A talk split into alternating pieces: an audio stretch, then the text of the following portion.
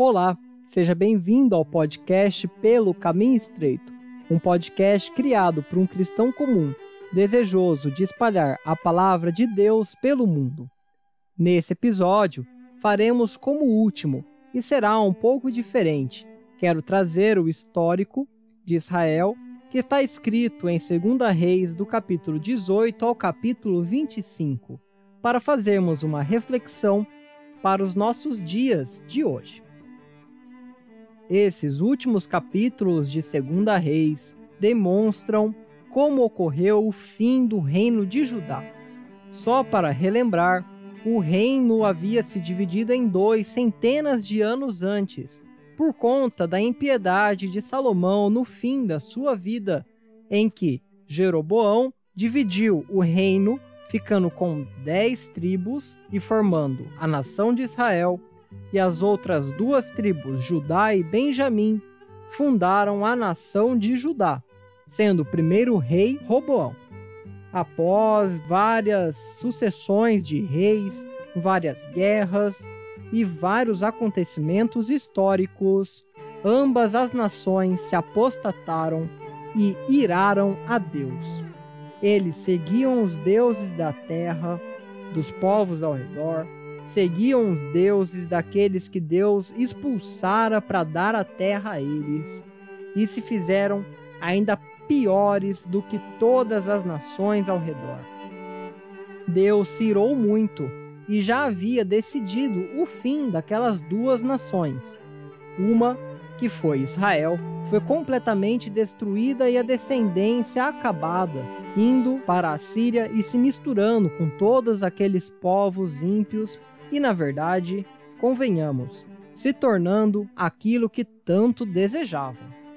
Depois, Judá, embora Deus for um pouco mais misericordioso com essa nação, também as entregou ao cativeiro da Babilônia, por não seguirem rigidamente as leis do Senhor e também rejeitarem praticamente todos os profetas que chegaram até eles. Porém, vemos alguns reis que foram bons, como o rei Ezequias e o rei Josias. Ezequias seguia a retidão do Senhor, amava o Senhor, e Deus foi misericordioso com ele, livrando-o, por exemplo, das mãos do, dos assírios, que haviam invadido a terra e estavam chegando a Jerusalém. Deus, então, por conta da grande consternação e do grande arrependimento que teve Ezequias e confiança em Deus, Deus então destruiu os exércitos dos assírios e os pôs para correr. Ezequias retirou várias impiedades que estavam enraizadas na cultura de Israel, na cultura de Judá da época, como os altos, como os outros templos, como os outros sacerdotes, como outras imagens de escultura, Ezequias retirou. E Deus teve piedade de Ezequias e prolongou um pouco mais a vida do reino de Judá. Depois, seu filho Manassés retornou com todos os pecados dos seus antecessores e não foi como seu pai Ezequias. Foi um rei muito mau que fez muitos pecados.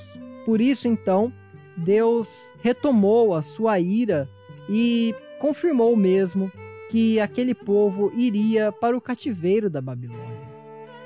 Depois de um breve reinado de Amon, que também foi um rei muito mau, houve o reinado do rei Josias. E Josias foi o último rei de Judá que amou verdadeiramente o Senhor, que o seguiu de tal forma que até mesmo o seu sumo sacerdote, quando estava reformando o templo, achou o livro da lei. Vejam só, todos esses séculos e séculos que teve de reis em Israel e em Judá, o povo não sabia mais a lei do Senhor. Foi necessário achar lá entre livros empoeirados, eu imagino, a lei do Senhor. Eles desprezavam, aquele povo não queria mais seguir ao Senhor. E Josias, muito feliz, leu toda aquela lei aos filhos de Judá e toda aquela lei para que eles seguissem. e abrandassem a ira de Deus para com eles. Josias então recebeu o benefício do Senhor. E Deus prometeu que iria sim destruir aquele povo ímpio que não seguiam nem mesmo as festas mais tradicionais como a Páscoa, que o rei Josias também havia restabelecido em seu reinado. Mas Deus não faria com que o rei Josias visse a destruição, embora ela ocorresse. Então, o que podemos ver de comum entre Josias e Ezequias? Ambos os reis reformaram a igreja.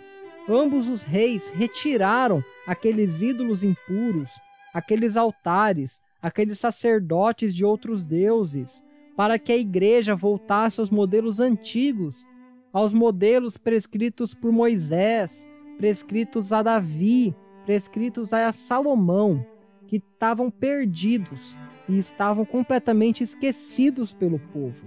Contudo, a ficha de Judá, bem como de Israel, era muito grande para com Deus. Eles tinham pecado demais, eles ficaram muito tempo sem se arrependerem, sem se converterem e verdadeiramente não amavam mais o Senhor. Embora tivesse alguns reis, sim, que amavam o Senhor e soubessem da gravidade disso. Eles sabiam que o povo seria destruído, porque por muitos e muitos anos eles mais provocaram a ira do Senhor do que o amaram e confiaram nele. E como Deus é muito misericordioso, se assim o tivessem feito, Deus teria dado muitas maravilhas a eles, como deu a Davi, como deu a Salomão, diversas vitórias, diversos bens, que na época, por ser um povo muito duro e muito carnal, aquilo era um retrato, sim, da beneficência de Deus. Então, o que podemos tirar de reflexão desse texto para nós nos dias atuais? Bem, primeiro, como disse no podcast anterior, devemos ser retos diante do Senhor.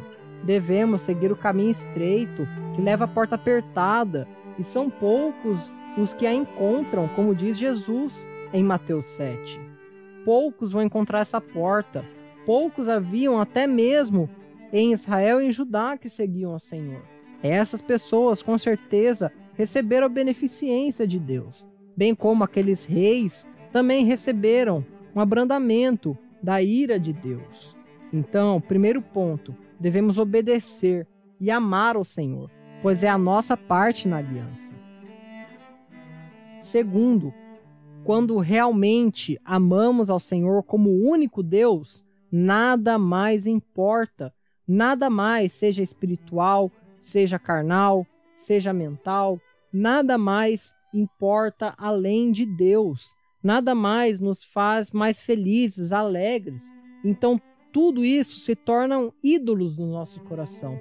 Tudo que é fora de Deus se torna ídolos e devemos retirar, extirpar, eliminar completamente de nossa mente, de nosso coração e não mais dar atenção a eles, mas somente ter adoração e devoção única a Deus, que é o nosso único Senhor e Salvador.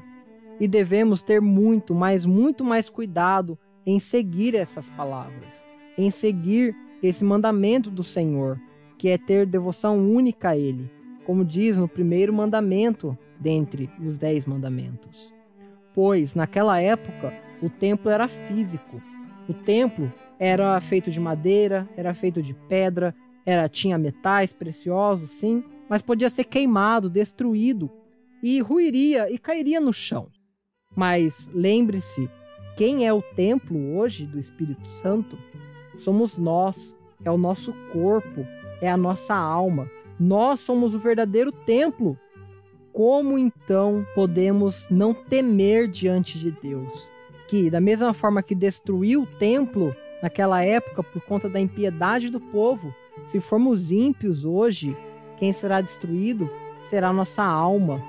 E não será fisicamente como o templo ruiu e caiu no chão. Nós não vamos simplesmente ruir e cair no chão. Nossa alma morrerá e morrerá eternamente e sofrerá a todas as consequências do pecado no inferno. Obrigado por ter escutado a mais esse podcast. Até a próxima!